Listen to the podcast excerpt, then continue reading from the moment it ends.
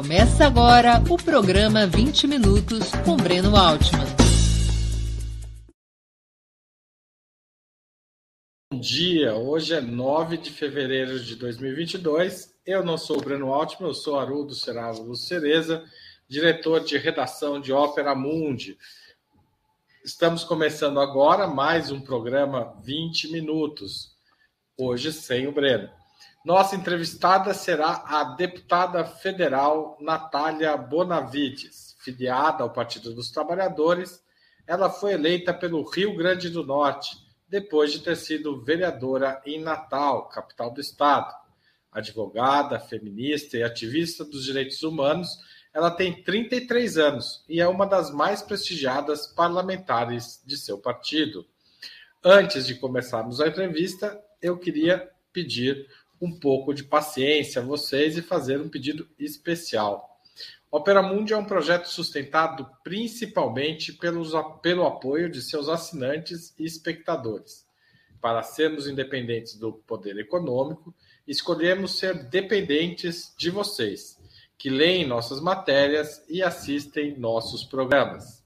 Sua contribuição financeira é decisiva para a nossa manutenção e para o desenvolvimento do nosso jornalismo, ainda mais num ano tão decisivo e difícil como está sendo e será 2022. Há cinco formas possíveis de contribuição. Você pode se tornar um assinante solidário de Opera Mundi em nosso site, com uma colaboração mensal, permanente, não importa o valor. Tem várias opções no endereço www.operamundi.com.br/apoio. Você pode também se tornar um membro pagante de nosso canal no YouTube. Basta clicar aí na opção Seja Membro, que aparece embaixo na nossa página na plataforma. Também lá tem algumas opções de valor. Durante a transmissão dos nossos vídeos, você pode fazer perguntas e mandar contribuições por meio do Super Chat e do Super Sticker. Se você colaborar com o Super Chat, nossa ao vivo, nossa, a pergunta será, terá preferência na hora de ser lida e respondida. Se você assistir os nossos programas após a transmissão, você pode dar um valeu demais. E a qualquer momento, na quinta opção, você pode fazer um Pix para a Opera Mundi usando a chave apoie.operamundi.com.br. Nossa razão social é a última instância editorial limitada. Além dessas cinco formas, lembre-se sempre de dar like e compartilhar nossos programas, pois isso aumenta nossa audiência e engajamento e aumenta também a receita publicitária, tanto do site quanto do YouTube. Bom dia, Natália. Muito obrigado por aceitar nosso convite. É uma honra ter você aqui no Opera Mundi e no 20 Minutos. Bom dia, Haroldo. Bom dia a todo mundo que está nos assistindo. Bom dia, Laila, que está aqui nos bastidores para o programa funcionar. Super obrigada pela oportunidade, pelo convite. Estou aqui à disposição. Hoje, aliás, dia 9 de fevereiro, é véspera do aniversário do Partido dos Trabalhadores, que amanhã, dia 10, né, é uma data importante para a gente. O partido vai comemorar 42 anos e, enfim, estão aqui. Legal. Vou começar, inclusive, perguntando é, sobre o PT para você. Às vésperas do processo eleitoral, o PT, no PT tem prevalecido a tendência de formar uma frente ampla, é, uma para constituir uma coalizão na chapa presidencial é, que reúna, além das forças de esquerda e centro-esquerda, partidos e lideranças do, da centro-direita. Nessa lógica, o tucano Geraldo Alckmin, ex-tucano agora, aparece como provável candidato a vice-presidente na fórmula a ser liderada por Lula. Qual é a sua opinião sobre essa possibilidade? Haroldo, eu acho que esse é um tema que está todo mundo falando, né? Todo mundo querendo ouvir. E em muitos estados, esse debate, aqui mesmo no Rio Grande do Norte, esse debate tem uma dimensão local, de acordo com é, quais alianças locais serão também formadas. Então, acho que é um debate fundamental de ser feito, porque eu acho que as alianças que a gente constrói no período eleitoral, elas, no mínimo, sinalizam qual é o programa que a gente quer apresentar para a população.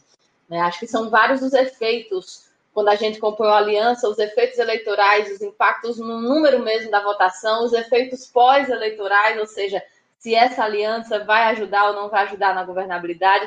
E hoje a gente tem dentro do Partido dos Trabalhadores, acho que isso é inclusive informação já pública, na verdade, uma divergência sobre essa tática que está sendo debatida, né, sobre a possibilidade de um nome como Alckmin, que é um político de direita, né, que é, em toda a sua trajetória, em toda a sua história, tem apoiado uma política econômica neoliberal é, e não é a troca de um partido, de uma sigla, que faz com que isso se altere. É só ver as declarações recentes dele a favor da, da reforma trabalhista.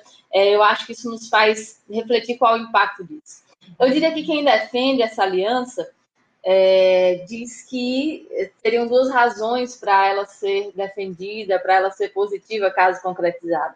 É, uma seriam razões eleitorais, ou seja, que uma aliança com alguém como Alckmin tornaria mais fácil ganhar a eleição, uma frente que ampliasse tanto assim é, o nosso espectro de aliança seria tornaria mais fácil derrotar Bolsonaro, e outros que defendem dizem que isso ajudaria na governabilidade, né? ou seja, que Alckmin como vice seria algo que facilitaria a, o nosso trâmite junto a setores da burguesia ou é, setores do Congresso. E aí eu queria aqui dialogar com essas posições, trazendo divergência, na verdade, em relação aos dois pontos. Né? Primeiro, é, deixar aqui nítido que, embora a gente tenha avaliações parecidas no sentido de que a nossa tarefa primordial nesse ano é, é, derrotar o bolsonarismo, é vencer as eleições, é não permitir que uma figura como Bolsonaro se reeleja, nós temos tirado conclusões divergentes a partir disso. Né? Então, eu trato aqui, é, primeiro, sobre essa questão eleitoral. Eu acredito que uma aliança com Alckmin, na verdade, é, venha a é, atrapalhar né, um desempenho eleitoral, no caso. Porque política não é uma matemática exata, né? não é uma soma automática de fatores. Se assim fosse, aliás, quem teria ido para o segundo turno nas eleições de 2018 seria Alckmin, não Bolsonaro, né? Se fosse, é, se bastasse juntar ali é, um aglomerado de personalidades políticas e de siglas para isso significar necessariamente que essa junção é positiva para ganhar mais votos, né? Então eu discordo que seja essa matemática exata. Eu acho que quando Alckmin vem para a chapa, isso dificulta a comunicação com o nosso eleitorado de que nós estamos indo para defender um programa que desfaça todos esses crimes que estão sendo cometidos contra o povo brasileiro. Né? É, a gente precisa, o próprio presidente Lula sempre repete, fazer um governo que seja ainda melhor do que os anteriores, né? que é isso que o povo brasileiro precisa agora. E não vai ter como fazer isso mantendo uma série de políticas que foram postas desde o golpe contra a presidenta Dilma a, a, o governo do golpista Temer, o governo do neofascista Bolsonaro. É, não tem como fazer isso, um governo melhor do que os anteriores, se a gente mantém as políticas que estão sendo implantadas agora. Então, acho que o mínimo que deve ser observado na aliança é se juntar com quem tem esse programa em comum, se juntar com quem tope defender junto a nós no palanque, dizer para o povo brasileiro que a gente está disposto a reverter os crimes que foram cometidos, como o teto dos gastos, que é é uma atrocidade contra o povo brasileiro e que a gente se compromete com a agenda política que traga é, crescimento econômico com desenvolvimento social, que bote na pauta o fim da fome, que bote na pauta o fortalecimento da educação pública. E acho que se a gente vai com uma personalidade como o Alckmin, fica muito difícil de passar essa mensagem. A gente não tem o direito de subestimar é, uma figura como Bolsonaro, que na outra eleição foi capaz de sair como o candidato antissistema e a gente não tem o direito de, de, permitir que ele possa usar desse discurso de novo agora. Aliás, eu ia te fazer essa pergunta. Você acha que o Bolsonaro pode conseguir, caso essa aliança prevaleça, ser, é, paradoxalmente, o presidente de um governo como o dele e ser o candidato antissistema? Ele pode fazer essa combinação? Eu acho que é nítido que eles vão buscar isso, né? É só ver quais são as reações de Bolsonaro, por exemplo, a, as decisões do STF, né, descumprir uma ordem sobre ele do STF, é, falar dessas instituições como quem tem total desprezo, é, como quem finge não se submeter, ao mesmo tempo em que por trás, nem tão por trás assim, faz o tipo de aliança que está sendo feita com o Centrão, né, baseada no orçamento secreto que sequer permite à sociedade civil é, fazer uma fiscalização de quais tipos de acordos estão sendo feitos. Então, eu acho sim e é um caminho que o Bolsonaro vai buscar novamente, né? Esse caminho de, é, de tentar se mostrar antissistema. E ele tem feito esses enfrentamentos ideológicos e políticos cotidianamente, né? Ele realmente busca se colocar para a sua base é, dessa forma. E acho que é muito negativo se a gente é, trouxer qualquer mensagem que o ajude, né? Nesse sentido. E o segundo aspecto, também vai até para né, a gente pular para a próxima pergunta, mas acabei me detendo um pouco nessa, porque eu sei que é algo que todo o nosso, né, todos os nossos campos políticos de esquerda e de centro-esquerda estão trazendo essa preocupação, por isso, por isso achei importante analisar esses aspectos. Falei agora do aspecto eleitoral, que não acho que Alckmin seja uma pessoa que agregue, é, inclusive é só ver o desempenho dele em 2018, mas agora também sobre o aspecto da governabilidade, né? E é um dos temas que pelo título da live, eu vi que a gente vai debater um pouco hoje, né? É, uma das coisas que a gente tem que ter em mente é quais são as lições que nós temos que tirar, né, desses últimos anos, do que aconteceu desde 2016, do que representou o golpe contra a presidenta Dilma, a prisão de Lula, a interdição da candidatura de Lula.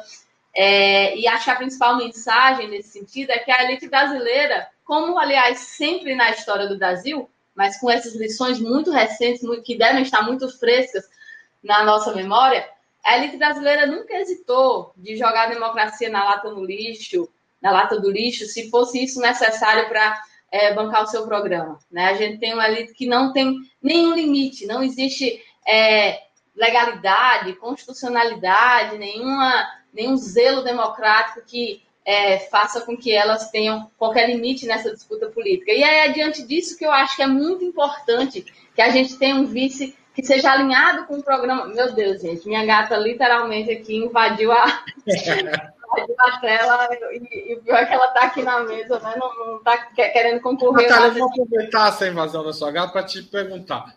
É, depois a gente volta esse tema, a gente vai voltar ele algumas vezes. Mas a, a, esquerda teria dificuldades hoje, pelo menos sempre teve, de atingir pelo menos um terço do parlamento, ou cerca de 150 deputados, e é, pelo menos 15, aí é menos ainda, mas senadores. A aliança com o PS, com, o Alckmin, eu ia falar o PSDB, não, o Alckmin, é, ela não é importante também para ampliar essa capacidade eleitoral? Ou você acha que vai atrapalhar? Era isso dialoga justamente com o que a gente estava debatendo antes, né? Porque trata é, não só da questão eleitoral, mas também da questão da governabilidade. E aí o que eu vinha dizendo era que eu acho até é, contraditório que a gente se proponha a colocar um vice que, além de ter pretensões é, presidenciais, é muito mais palatável para o mercado financeiro né, e para o mercado da elite econômica do Brasil em geral. Acho que a gente precisa ter um vice que, caso qualquer coisa aconteça, possa aplicar o programa que a gente, tá, que a gente tem defendido. É, e sobre esses debates que estão sendo postos, né, inclusive não só de coligação, mas até mesmo de federação, que é algo é, muito mais sério, né, muito mais perene, que ultrapassa aí, é, o âmbito eleitoral, eu acho que ela tem que ser pensada justamente nesse sentido que você falou das dificuldades que historicamente temos tido de é, eleger parlamentares, mesmo quando é, nós presidimos o país, muitas vezes isso não teve uma correspondência com é, o percentual de parlamentares eleitos seguindo a mesma linha política. Aliás, então, o PT vai perdendo deputados ao longo do, Exato, do governo é. Lula e Dilma. E isso, isso que você adiciona agora mostra a importância da gente aproveitar esse momento político aproveitar a força com que Lula vem, aproveitar o que as pesquisas indicam, que a gente sente na rua, que é um desejo do retorno do programa que é, vinha sendo antes, mesmo que com todas as limitações, né, vinha sendo antes construído num caminho completamente contrário ao que a gente vive hoje, e que essa força seja usada também para fortalecer esses setores do Congresso. Né? Afinal, a gente sabe que vai ser necessário travar muitos embates dentro do Congresso é, para desfazer o que está sendo feito agora, para avançar, para trazer as reformas estruturantes que vão ser fundamentais se a gente quiser mesmo é, mudar a vida do nosso povo de forma perene, né? Que a gente viu que houve muitas limitações, tem muita, muita coisa sendo desfeita nesse momento. Então, É, eu acho que é um caminho para o debate de alianças, de federação agora, é esse, como fazer essa força de Lula, a força é, que se há demonstrado o desejo de um retorno ao que acontecia antes nos governos do PT, em contraposição ao que acontece agora, e aproveitar é, essa força para que a gente é, fortaleça também o parlamento, a eleição de bancadas é, muito maiores, para que a gente possa no Congresso também aprovar coisas importantes. Mas eu vou insistir um pouco nesse ponto, fazer um pouco o papel de advogado diabo aqui, que é o seguinte: mas não vai precisar de uma frente ampla para governar? Não é melhor montar ela na eleição antes? O governo Olha, Lula se sustenta, tem estabilidade sem a frente ampla? Olha, é, a frente ampla significa o quê? Significa trazer é, uma aliança com uma diversidade tão grande de partidos que a gente tem que abrir mão de apresentar o programa que é necessário ser aplicado, é, porque se sim, será que isso é vantajoso eleitoralmente?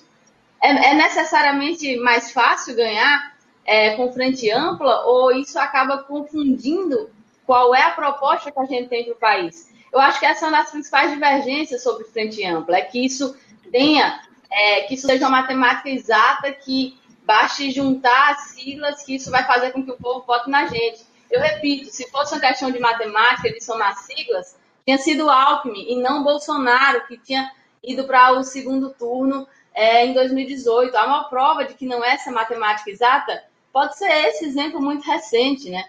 É, e o que, é que vai ser necessário nessa campanha? É que as pessoas tenham consciência do vínculo que existe entre as condições atuais de vida é, com o que tem sido feito desde o governo Temer e também com esse governo, e que é um programa diferente que vai possibilitar mudar isso. Isso parece que está acontecendo, esse, esse link, esse, essa relação parece que está acontecendo. Se a gente vê não só as pesquisas de rejeição significativa ao governo Bolsonaro, mas de apoio significativo à candidatura de Lula, nos parece que as pessoas querem essa alteração do programa. Aí a gente não vai oferecer isso a elas na campanha. O mais fácil vai ser ganhar a eleição não defendendo o que está posto, que é o que está sendo a demanda da população. Será realmente mais fácil ganhar uma eleição estando junto de quem, por exemplo, é contra a revogação da reforma trabalhista, isso vai fazer, eu não, eu não assim, é, essa lógica matemática, como se existisse na política, não faz muito sentido, porque na verdade. Vamos considerar que, que não teve a frente ampla e o Lula ganhou. Como garantir estabilidade para o governo Lula sem uma bancada é, grande o suficiente para isso? A primeira parte é prévia, né? Que é o que eu falei de a gente usar esse potencial e essa força de Lula para aumentar as nossas bancadas e não se resignar que o que está posto é que o Centrão vai, ser, vai ter o tamanho que tem hoje e pronto, é, que não há o que a gente possa fazer a respeito. Há, e o debate sobre isso ele está posto agora, justamente no debate sobre as alianças e sobre as federações. Em segundo lugar, é a consciência de quais são as limitações do próprio parlamento burguês no, no capitalismo, né? Por que, que eu estou dizendo isso? Por que, que eu estou ampliando aqui o debate? Porque a governabilidade ela não tem como ser construída simplesmente fazendo alianças que, é, para existirem, anulam uma parte significativa do nosso programa. Isso é governabilidade? Porque quando eu falo em governabilidade, eu estou falando aqui em como permitir a aplicação do nosso programa. E alguns tipos de aliança, na verdade, elas requerem abrir mão de uma parte significativa do programa. Então, a gente tem muitas tarefas que vão para além de qual vai ser a composição de aliança. A gente vai ter tarefas, por exemplo, faz, trazendo esse pressuposto que você traz da vitória de Lula, a gente vai ter tarefas, por exemplo, de como os partidos vão ter o um papel fundamental é, em garantir que haja um fomento à mobilização de massas, em como a gente vai fortalecer as organizações como os sindicatos, como os movimentos sociais, em como a gente vai através do próprio governo, trazer mecanismos de participação popular, trazer debates que sejam fundamentais, que também incentivem essa mobilização, porque, convenhamos, se a gente depender só do Congresso, não vamos ter aplicação desse programa. É, muitas vezes se fala, essa pergunta né, que você traz é uma pergunta muito importante, e muitas vezes é, esse é o caminho sempre seguido para justificar algumas alianças que é se para a gente aprovar coisas no Congresso a gente precisa de maioria, então vamos fazer as alianças e assim a gente vai aprovar nossas coisas. Mas é assim que funciona na prática? É só a gente se aliar com os partidos que o nosso programa passa, ou na verdade a gente tira pontos dele para que é, para que essas alianças ocorram. Tem o caminho inverso também, e a história já mostra que não existe como é, essa governabilidade acontecer só se baseando nessas alianças. Né? Se fosse assim, quantas coisas não teriam é, acontecido? Como é que é, em 2016 o PT não estava dialogando com partidos, no Congresso não existia alianças postas com, inclusive, é, setores que hoje seguem sendo do Centrão, e o resto que é necessário da governabilidade? E a debate da população, e a mobilização popular, e a defesa de um programa que seja popular, não estou falando populista, mas popular, que defenda os direitos da classe trabalhadora, que faça com que as pessoas defendam essas pautas que muitas vezes, sem defesa do lado de fora, não adianta aliança nenhuma que a gente faça, elas não vão passar. Eu vou dar um exemplo muito concreto do que aconteceu agora na pandemia. As coisas que foram aprovadas, que tiveram algum benefício para o povo, foram só aquelas coisas em torno das quais teve mobilização popular e teve pressão no Congresso. O auxílio emergencial, a Lei Aldir Blanc de auxílio à cultura, a, o Fundeb, que é aquele fundo da educação básica, o Fundeb permanente, se esses temas não tivessem tido pressão popular, que governabilidade ia ter é, alterado a, o resultado da votação lá? Porque hoje é Bolsonaro. Se fosse por ele e essas alianças feitas no Congresso, esses temas sequer teriam passado. Mas passaram, apesar da aliança de Bolsonaro com o Centrão, passaram apesar disso, porque teve pressão externa a respeito. Então não dá para a gente se resignar de que governabilidade se garante só com aliança institucional, porque isso já se demonstrou falho antes. Isso já se demonstrou limitado antes. São várias tarefas que a gente tem para cumprir para garantir governabilidade, não simplesmente Agora... dar siglas como se não existisse um mundo exterior ao Congresso. Você acha que PCdoB, PSB e PV podem estar nessa coligação? E o que você acha da ideia que está sendo discutida dentro do PT de formar essa federação? Quer dizer, você já disse, já disse um pouco dela, mas eu quero que você volte ao tema. Eu acho que sim, esses partidos podem é, estar na coligação, acho que é algo que a gente deve buscar é, construir, e acho que tem um, uma diferença que a ser feita entre coligação e federação. Né? Inclusive, sua pergunta foi se esses partidos devem estar na coligação. Acho que sim, espero que sim. Né? Espero que se construa é, essa unidade eleitoral em torno da candidatura de Lula, inclusive. E sobre federação, aí o debate é muito mais profundo. É, inclusive, nos preocupa que muitas vezes o debate sobre é, federação esteja sendo tratado como algo pontual que só vai valer para a seleção, e não é assim. É, para quem não sabe, a federação, que é uma ferramenta nova que foi recém-prevista na, na, nossa legislação, é, é, uma forma de agrupar partidos, que se assim se juntem, né, que se juntem em federação, de agrupar partidos por quatro anos e eles vão passar a atuar de forma unitária, praticamente como se um partido só fosse em tudo. Ou seja, no Congresso Nacional vão ser como se eles fossem uma bancada só. É, nas direções eles vão ter, vai haver direção conjunta desses partidos, né? Não só em nível nacional, mas também direções estaduais, direções municipais.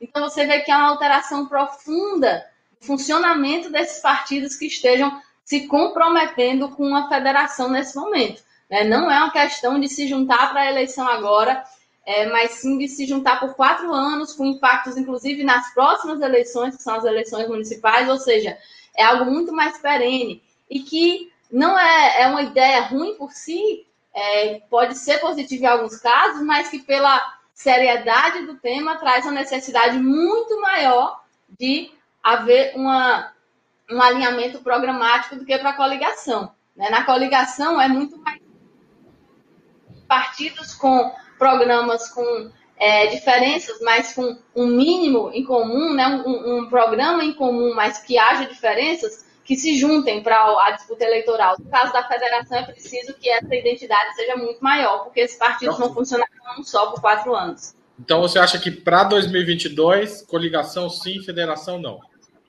Eu acho que para 2022, coligação de toda forma tem que ser é, construída, aprofundada, para a gente fortalecer é, essa derrota de Bolsonaro, mas que federação é, é algo que exige mais debate. Não acho que seja federação, não. Eu acho que pode existir, e até é positivo que exista federação com quem tem um alinhamento programático suficiente para a gente considerar que pode funcionar junto desse outro partido, como se fôssemos um partido só é, no Congresso Nacional, nas direções é, nacionais, estaduais, municipais. E tem um problema sobre isso que é, é o tempo, né? Porque apesar da legislação ser algo tão sério, da federação ser algo tão sério, a legislação que foi aprovada vinculou muito ao debate eleitoral, no sentido de que o prazo para esse debate acontecer está vinculado ao calendário eleitoral, que é algo até passível de discussão, porque se é uma federação, se a federação é uma junção programática, por que, que teria que estar somente vinculada ao calendário eleitoral, a, a se juntar ou não para as eleições? Então,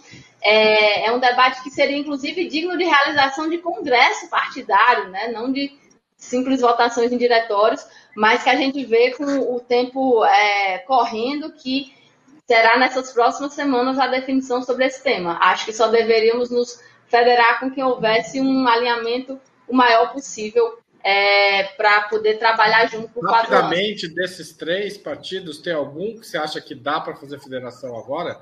Só... Eu acho que.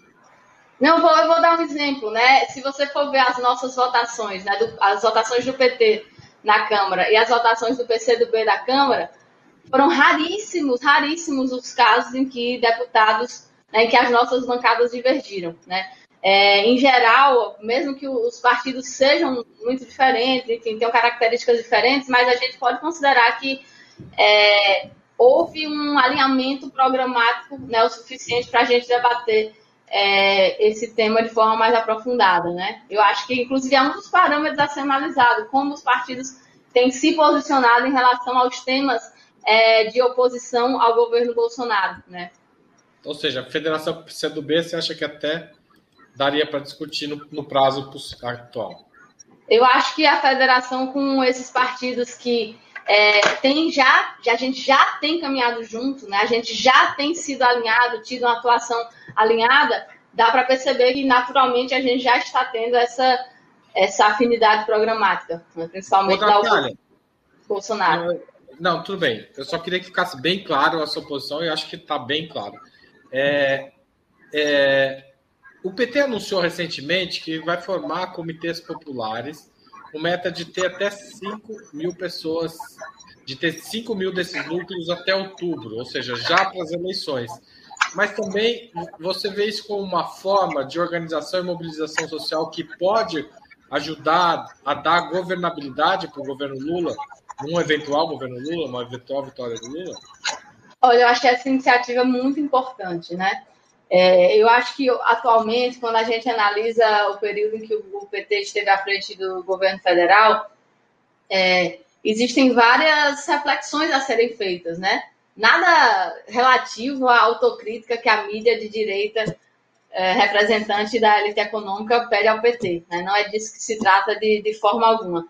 Né? Mas se trata aqui da gente trazer reflexões sobre que coisas que fizemos é, poderíamos alterar se voltarmos é, ao Poder Executivo, se é, tivermos essa oportunidade de novo, como a gente pode cuidar melhor de coisas que não foram é, cuidadas, porque naquele momento uma maioria entendeu que é, era o momento de priorizar a luta institucional.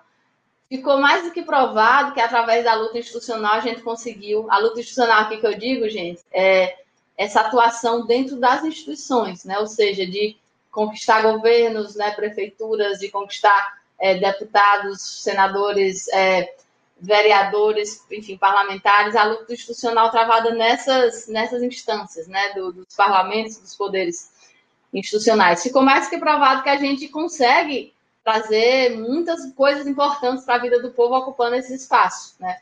É, é nítido, é óbvio, é desnecessário, até dispensável até que me prolongar mencionando como foi nos períodos do governo dos governos Lula e Dilma que na história inteira do Brasil a classe trabalhadora mais teve acesso a direitos, mais teve acesso a é, vários temas de cidadania que nunca antes tinham tido e que tão logo acabaram esses governos passaram a perder. Né? Isso é indiscutível. É, no entanto, também foi perceptível que quando a nossa atuação, se a nossa atuação se resumir a essa atuação institucional, ela não vira uma, uma, um impacto sustentável, né? Ou seja, a gente percebeu que faltou é, uma conexão mais forte com a própria disputa política, com a própria disputa ideológica, com é, a própria ocupação de vários espaços de debate que muitas vezes é, se abriu mão e com é, a necessidade de uma luta, de um trabalho de base permanente para que essas conquistas que a gente for obtendo no campo institucional que sejam sustentáveis, que sejam perenes, que não aconteça de a, a menor tentativa da burguesia interromper esses ciclos de progresso, que tudo isso se desmanche e se acabe. Então, eu acho que a principal lição que ficou desse período foi que a luta institucional é fundamental, devemos disputá-la, mas ela não é suficiente para garantir que o que a gente for conquistando que fique, nem para garantir a ampliação do que nós fomos conquistando, porque se depender desses espaços em que até hoje o poder econômico domina e hegemoniza, eles vão aqui, vocês não passam.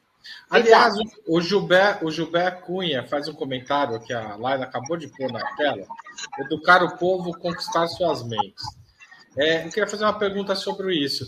Você acha que a tarefa de educar, organizar o povo, ela é uma tarefa só dos partidos, sindicatos ou movimentos sociais? ou um governo de esquerda, um presidente ou um presidente, eventualmente Lula, deve também ocupar a linha de frente dessa iniciativa, como ocorre em outros países, como ocorreu em outros países e ocorre como a Bolívia e a Venezuela? Olha, eu acho que os vários é, sujeitos, né, os vários atores da luta política, eles têm papéis é, importantes e diferentes nesse tema. É, por exemplo, na pergunta anterior, a gente ia começar a falar sobre os comitês populares. Está sendo é, é, vai ser, agora né, ela está começando, vai ser uma iniciativa fundamental para aumentar a presença um, de um, partido como o PT é, junto à classe trabalhadora, né, para fazer o debate com esses setores de é, qual programa que a gente precisa defender para que a classe trabalhadora tenha condições dignas é, de vida. Mas, para além dos partidos, a gente tem os sindicatos precisando ser fortalecidos, os movimentos sociais que têm um papel fundamental. A gente sabe que não existe nenhum direito, né? Na história, é, na história do Brasil não existe nenhum é, direito que tenha sido dado de mão beijada, que tenha sido entregue, né? Tudo é uma história de conquista, de lutas assim, né? De lutas dessa forma. Então a gente vê o papel fundamental desses atores ah, na, na, na conquista, né? Na ampliação de direitos o que não significa que um governo, especialmente um governo que foi que seja eleito com um compromisso de atender às demandas populares, que o governo não tenha também seu papel, né? É, quando a gente fala também no próprio debate da governabilidade, é por isso que tem que passar, né? Por exemplo, no, se a gente conseguir ganhar essa eleição presidencial, nós precisamos trazer medidas que enfrentem o neoliberalismo, medidas que sejam a favor da classe trabalhadora, medidas populares, que melhorem a vida do povo, que enfrentem essa retirada de direitos, que reverta o que está acontecendo de revogaço de conquistas que os trabalhadores tinham tido. Então, medidas estruturantes também, né? Quando a gente fala do próprio sistema político, do próprio oligopólio da mídia, todos esses aspectos, um, a atuação de um governo tem impacto. E são aspectos que sim acabam tendo é, influência na conjuntura. Né? Por isso, aliás, a, a, importância da formação de uma aliança que debata programa, né? que se gira em torno de programas e não, é, enfim, de vontades alheias a como se irá governar. Então, eu acho que cada ator tem um papel e que isso não significa que um governo não tenha, um governo que se diga comprometido com as demandas populares não tenha também papel de, inclusive, garantir espaços de debate democrático, mas principalmente de defender um programa a favor dessa classe trabalhadora que a gente quer é, que esteja mais e mais mobilizado a favor dos seus e direitos. E o presidente? O presidente, o presidente pessoalmente deve entrar nessa batalha, você acha? Olha, é que, é que é, a luta política, né, na, na, concepção, pelo menos que eu tenho de, é, enfim, da dialética mesmo, né, da, do materialismo histórico, né, de, da forma como a gente vê a luta de classe acontecendo, é, a luta política ela não é separada é, em caixinhas, né? Não existe um estado neutro, né, que é é, desprovido de qualquer intencionalidade sobre de que lado da luta de classes é possível favorecer, não existe essa ideia no Estado neutro, de instituições neutras, e, portanto, um governo, até porque é eleito, né? Se é eleito, é, inclusive se pressupõe que está ali é, uma escolha do povo para aplicar um programa. Né? Então, quando o presidente traz essa representação é, de um governo, de um poder executivo, por óbvio que tem também é, tarefas, enfim, é, fatores que podem ser concretizados para fortalecer é, essa luta política da classe trabalhadora. Como eu mencionei agora há pouco,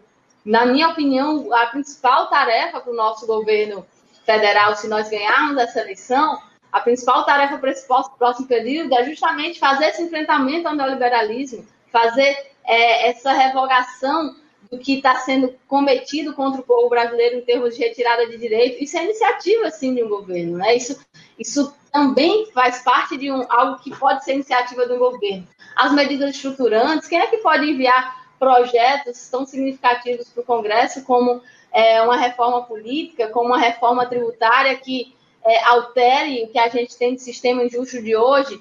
É, um debate sobre. Essas reformas pode ser um instrumento de formação, você acha?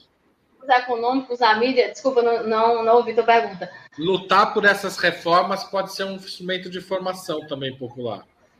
Lutar por essas reformas é, não só é muito pedagógico, como faz parte da luta política geral. Para que, que a gente quer conquistar um governo federal? É justamente para que se defenda essas medidas, né? justamente para que a gente ocupe uma institucionalidade que é quem tem é, o poder de concretizar políticas públicas que a gente sabe que tem condições de mudar a vida das pessoas, né? Então, é, não está em caixinhas, né? São, são processos que se retroalimentam. Da mesma forma, não adianta também achar que um presidente ou que um governo vai resolver os problemas se nada estiver acontecendo por fora da institucionalidade. Aí o presidente pode mandar a proposta mais maravilhosa que for, mas se a gente não conseguir um clima de defesa dessas propostas da sociedade, nada vai ser alterado, né? Então, são coisas que a gente tem que fazer ao mesmo tempo, né? Não há como compartimentalizar e não há como a gente achar que só ganhando o governo não precisa mais ir para as bases, não precisa mais fazer debate político, não precisa fazer mais é, luta política, que só com projetos de lei, com política pública, vai tudo automaticamente se resolver. Na verdade, a gente não viu que,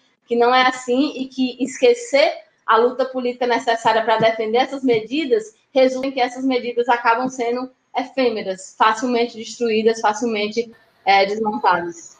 É, antes de continuar, é, é, eu queria anunciar que amanhã, dia 10 de fevereiro, às 11 horas, o Breno Altman vai. A gente vai apresentar uma entrevista do Breno Altman com o presidente boliviano, ex-presidente boliviano Evo Morales. A conversa será em espanhol, mas com legendas em português e o tema é a reconstrução da Bolívia.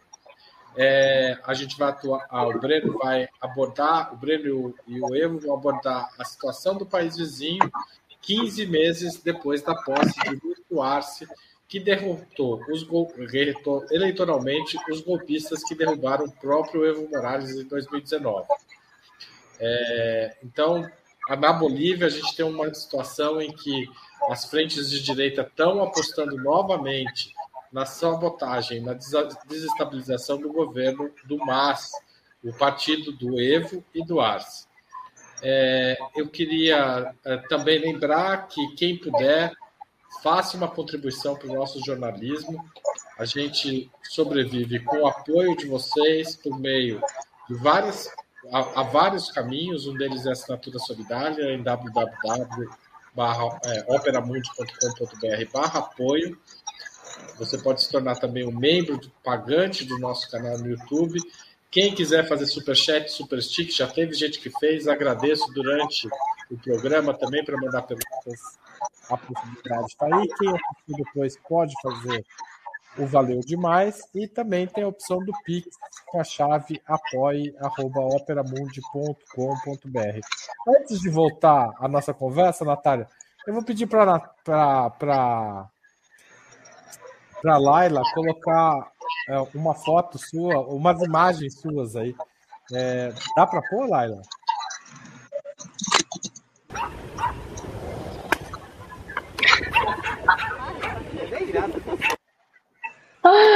Treinamento, né? Você, é, isso é o quê? Kickbox?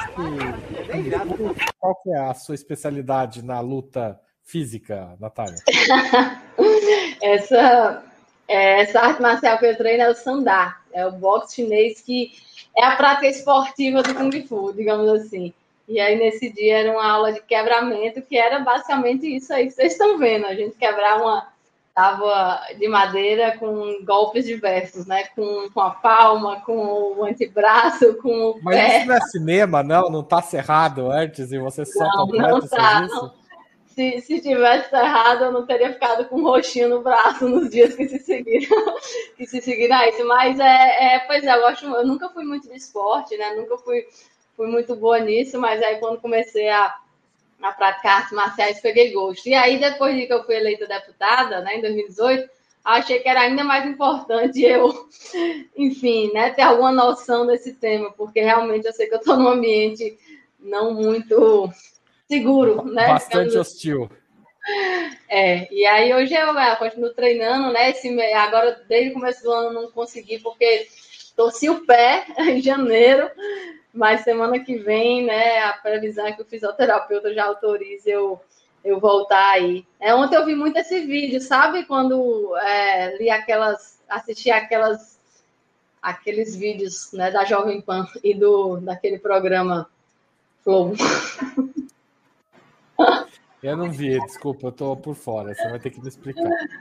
Não, aquela, aquela polêmica absurda sobre a possibilidade de criação do partido nazista, né? Ah, do Monark. né?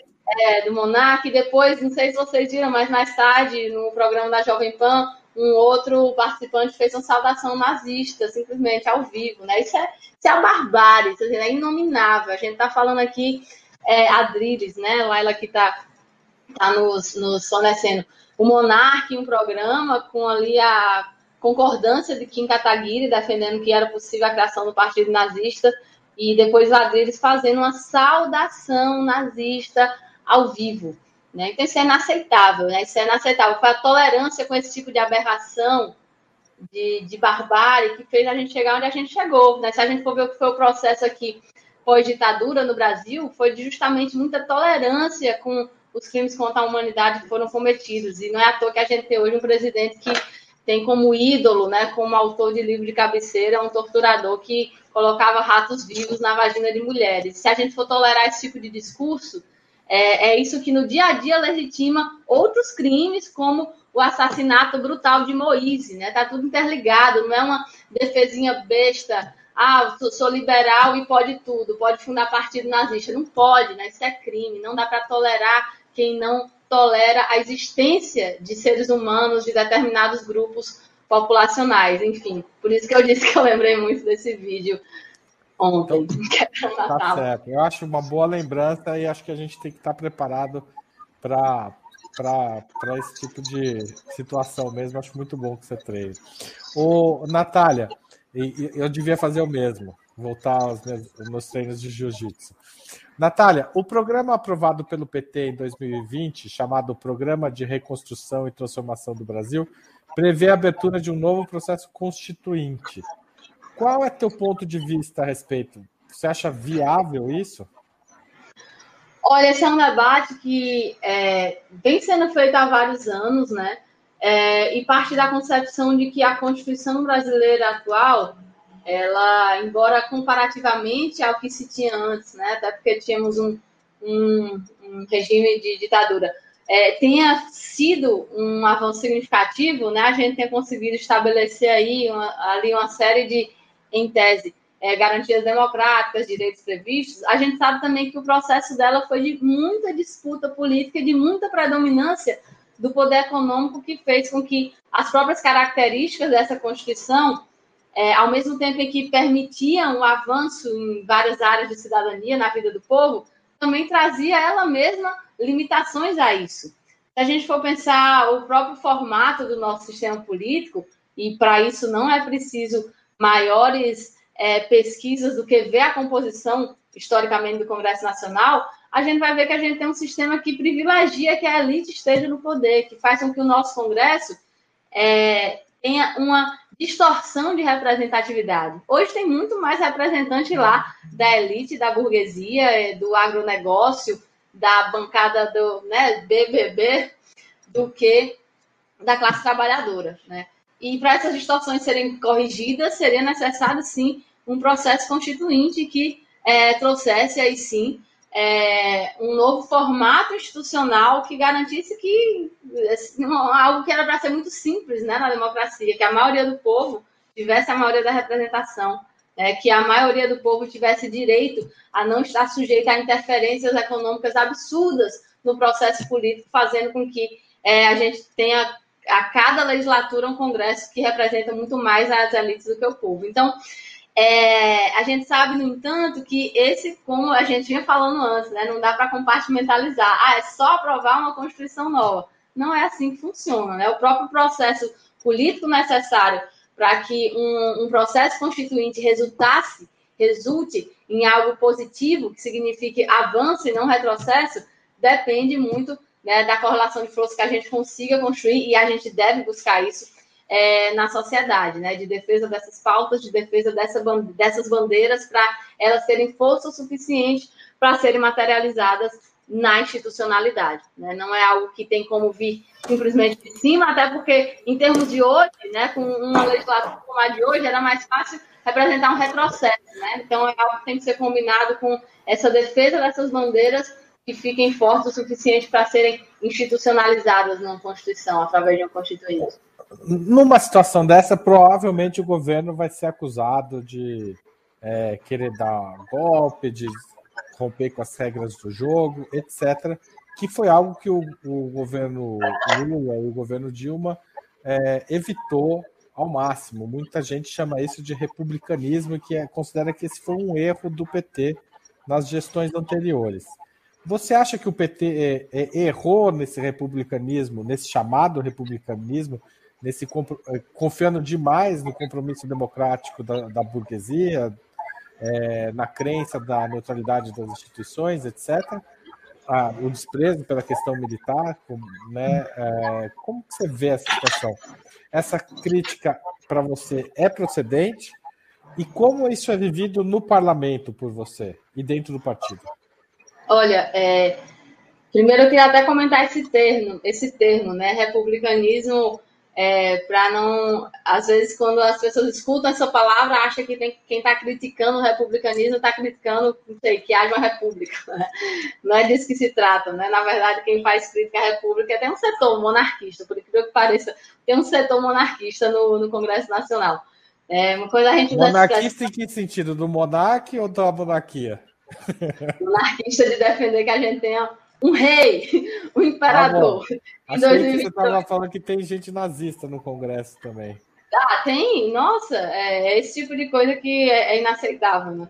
É, mas o que eu estava tentando era dialogar aqui com quem está nos escutando para entender qual sentido a gente está dando a esse termo, né? Republicanismo, é, que é justamente essa crença é, em que as instituições da República seriam neutras, né? Essa crença em que é, existiria uma imparcialidade das instituições, em que é, existiria um compromisso automaticamente democrático de que todos os setores da sociedade teriam esse compromisso. E a gente viu que isso não é verdade. Né? Nós, a gente não precisa ir muito longe na história da República, a gente só precisa ir nos últimos cinco, seis anos para tirar várias lições, né? A primeira lição é que esse compromisso democrático não é um consenso na sociedade. Né? Os setores da burguesia brasileira, da elite brasileira, não aderiram em nenhum momento a esse compromisso como algo pactuado, como um, um pacto de um pacto civilizatório. Não existe isso, né? Não há esse compromisso democrático consensuado na nossa sociedade. Essa é a primeira crítica a se fazer a quem acredita que é, existe esse consenso e que as instituições funcionam em torno dele, né? A segunda é essa crença na neutralidade das instituições, né? Que é um desprezo, inclusive, pelo processo histórico, porque se a gente sabe como as, que as instituições são compostas de pessoas, se a gente sabe que, é, inclusive, dentro do capitalismo, as instituições têm características de classe é, que é, servem à manutenção de uma série de de elementos do que a gente chama de status quo, né, do estado das coisas, como achar que as instituições são neutras? Né? É, e, por fim, não tirar a lição disso, né, no sentido de que depois de tudo que a gente passou, é possível acreditar em que haja uma imparcialidade dessas instituições. Por exemplo, o STF chancelou a interdição da candidatura de Lula, o STF chancelou a prisão de Lula, o STF chancelou o impeachment é, é, contra o golpe contra a presidenta Dilma. É possível dizer que há uma neutralidade nessa nessas instituições?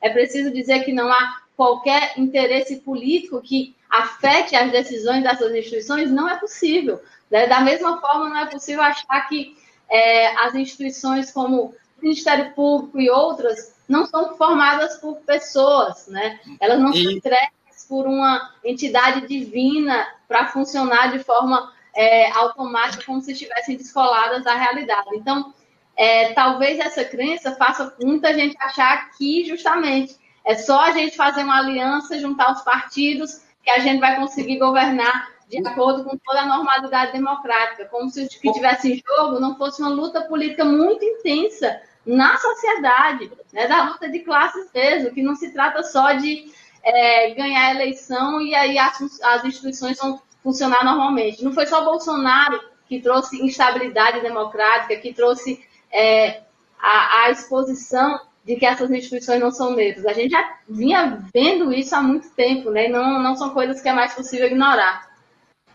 Ô, Natália, mas e dentro da bancada? Como isso é visto?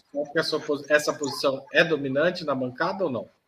Não, eu acho que existem visões diversas, né? níveis, níveis diversos, nuances diversas entre é, como cada setor do partido, ou, mas eu falaria muito mais que do partido, cada setor da esquerda né, brasileira se relaciona com esse tema. Não acho que é um tema superado. Acho que mesmo depois de tudo que a gente passou, de golpe, de prisão de Lula, de, de eleição de Bolsonaro, é, ainda tem gente que acha que é, Bolsonaro é só um ponto fora da curva e que é, isso que aconteceu foi só um, um acidente democrático que a gente tem uma democracia sólida, popular, que é só a gente ganhar a eleição de novo que vai se normalizar. É, eu acho que é um tema de disputa que, inclusive, cabe a quem é, se, se, se coaduna o campo que eu também coaduno, é fazer a defesa é, do sentido oposto, de que a gente tem que, tem que estar sempre vigilante com os direitos da classe trabalhadora, de que a gente tem que estar sempre vigilante com o fato de que a classe dominante do país vai estar sempre em conflito com o que quer que signifique o avanço dos direitos da classe trabalhadora. Não tem neutralidade quando a gente tem instituições que são dominadas pela classe dominante, que não é à toa que tem esse nome, né? Usei essa redundância para deixar aqui explícito que se é, a classe dominante tem esse lado, como é que a gente vai achar que é só ganhar a eleição e não fazer nenhuma luta política por fora que a gente vai conseguir fazer processo, progresso para a vida da classe trabalhadora? A Data tem uma pergunta sobre a eleição que eu queria ter feito, devia ter feito antes, mas vou fazer agora. Tem setores da imprensa que dizem que o PT quer esconder a presidenta Dilma por razões eleitorais para evitar é, o desgaste, que o desgaste do eventual desgaste do governo dela atrapalhe a candidatura Lula. Você acha que isso tem cabimento? Você acha que isso está acontecendo? É, é, verdade? Como é que você vê? Olha, eu acho que. Para viabilizar, inclusive, as alianças com os setores que derrubaram a presidenta, né? Olha, eu acho que é um, um equívoco, né, trazer é, qualquer, em qualquer sentido uma desconstrução da companheira Dilma. É, acho que isso não, não é majoritário, inclusive trouxe críticas a Há algumas falas, como de Quaquá, que é, ignoravam, inclusive, a importância histórica da, da nossa presidenta. Isso não significa não ter críticas a decisões tomadas no mandato dela, né? Mas é, o que eu acho é que há setores que tentam, talvez até como forma de ignorar quais são as nossas tarefas para o próximo período, há setores que tentam justificar alguns fatos históricos que aconteceram com características de pessoas, né? E isso é absolutamente equivocado e surreal, né? O que aconteceu, por exemplo, no golpe de 2016 se deveu a questões estruturantes, inclusive relativas à, à crise internacional, a crise econômica internacional, que fez com que a burguesia fosse buscar em cada país seus meios de como vão aumentar na verdade, como vão manter sua taxa de lucros mesmo no momento de crise. E aqui no Brasil esse caminho foi é, óbvio, né? A gente já sabe o que, que aconteceu, já viu é, quais foram os mecanismos utilizados. Foi trocar o governo para poder aplicar o programa, né, a tal da ponte para o futuro, que passou a elite nessa ponte, depois derrubaram a ponte, a nossa, nossa população está agora indo para o passado, retrocedendo a níveis de a níveis socioeconômicos de antigamente. É, e isso aconteceu por esses fatores estruturantes, não por característica de pessoal B. Então, acho que a gente tem na presidenta Dilma uma figura absolutamente importante, né, histórica. Como dizer que ela não tem importância eleitoral se foi é, a pessoa que teve a votação que teve nas eleições presidenciais, que também teve milhões de votos depois. Duas é, vezes eleita presidente. Exato. Né? E acho que, inclusive, a gente tem muito a, a enriquecer né, nossos debates com, com, com a presença a dela. dela. Sim. Natália, é, muita gente falou que vai votar em você em outubro. Você é candidata à reeleição?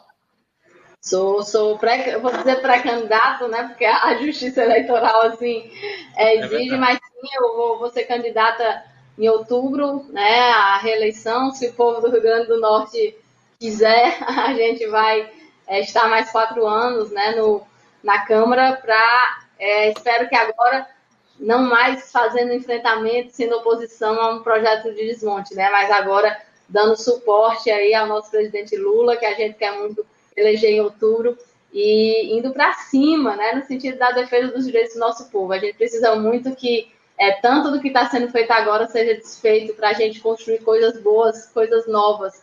É, eu acho que essa é a nossa tarefa. Aliás, você, é, você foi eleita no estado que elegeu uma mulher é, governadora. A única mulher. Petista, a Fátima Bezerra, sua companheira de partido.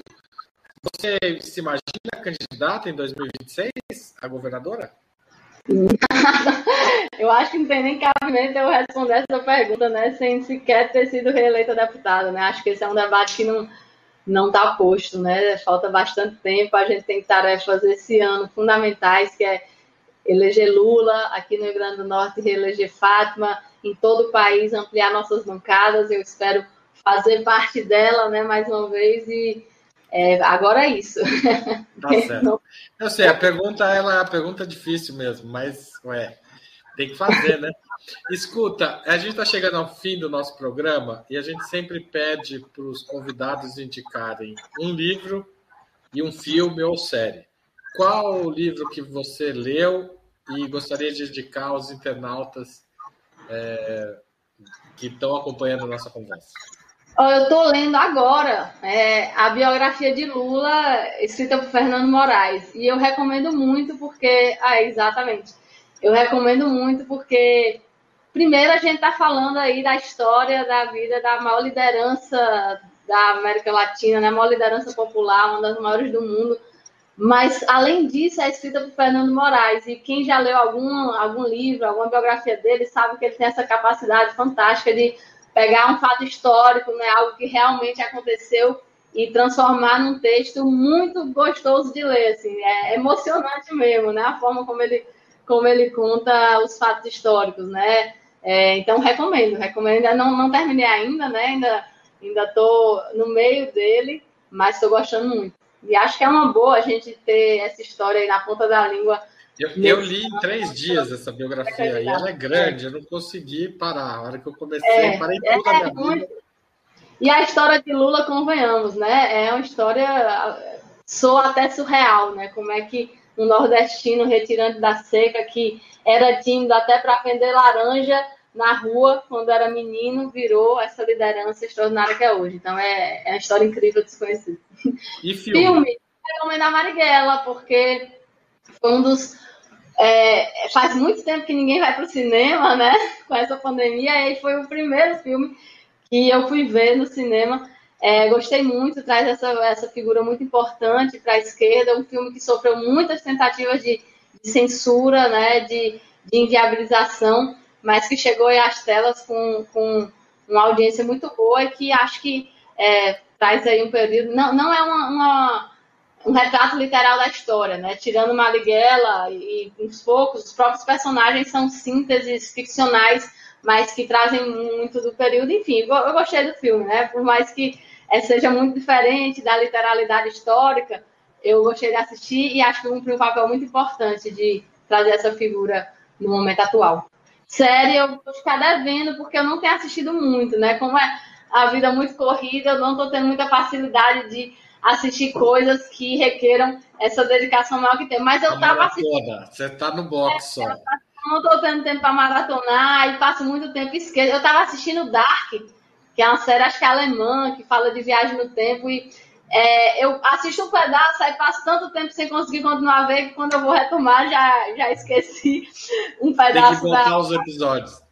É, então a série eu vou ficar devendo. Talvez na, depois das eleições, nas próximas férias, eu volte aqui para recomendar um. Natália, eu queria te agradecer muito por teu tempo, por essa conversa tão interessante, por sua simpatia, enfim, a conversa foi ótima. Queria agradecer a todos que também assistiram e compartilharam e deram joinha aí, deram, ah, curtiram esse, essa, essa conversa, as pessoas que contribuíram com o nosso canal ou que são assinantes solidárias do Opera Mundi. Sem vocês, nosso trabalho não seria possível e nem faria sentido. Então, um abraço para você, Natália, abraço a todos e todas. E Laila, você acha que a gente consegue terminar essa entrevista com a, com a com a Natália tocando um violãozinho pra gente? Ai, meu Deus! Socorro! Meu Deus que tá no céu, eu tenho a senha pra correr em todo canto. Humildade e disciplina do céu, mamãe me deu. Eu tenho a senha, meu cavalo já tá pronto em cima da sala. Eu mostro que eu mereço meu trabalho. Tchau, Natália. Obrigado. Desculpem o desafio, é música de, de João Gomes. Gente, obrigada pelo convite. Foi uma honra estar aqui com vocês. Obrigada pela oportunidade. Quem não nos segue, meu Instagram é Natália Bonavides, o Twitter Nath Bonavides, o Facebook Natália Bonavides, Natália não tem H. E quem ainda não se inscreveu aqui no canal, que está assistindo a gente, se inscreve, ativa o sininho, colabora aí para a gente fortalecer esses veículos de comunicação que têm cumprido um papel tão fundamental em tempos de fake news dominando é, a nossa sociedade. Obrigada, um beijo, bom resto de semana para vocês. Vida longa a partir dos trabalhadores que aniversaria amanhã. Um cheiro. Tchau, tchau. Parabéns para os petistas e petistas. É isso, gente. Muito obrigado. Amanhã, Breno entrevista Evo Morales. E siga a nossa programação no Opera Mundi, 20 minutos com Breno Altman. Roda Mundo às segundas-feiras, Troika às terças e até mais. Muito obrigado, compartilhe, apoie a Opera Mundi e, a, e também visite nosso site www.operamundi.com.br. Tchau, tchau. Para assistir novamente esse programa e a outras edições dos programas 20 Minutos, se inscreva no canal do Opera Mundi no YouTube. Curta e compartilhe nossos vídeos. Deixe seus comentários. O jornalismo de Ópera Mundi é mantido com o seu apoio. Faça uma assinatura solidária em www.operamundi.com.br. Com um pequeno valor mensal, você nos ajuda no desenvolvimento de um jornalismo independente e de qualidade. Obrigado pela audiência e até a próxima.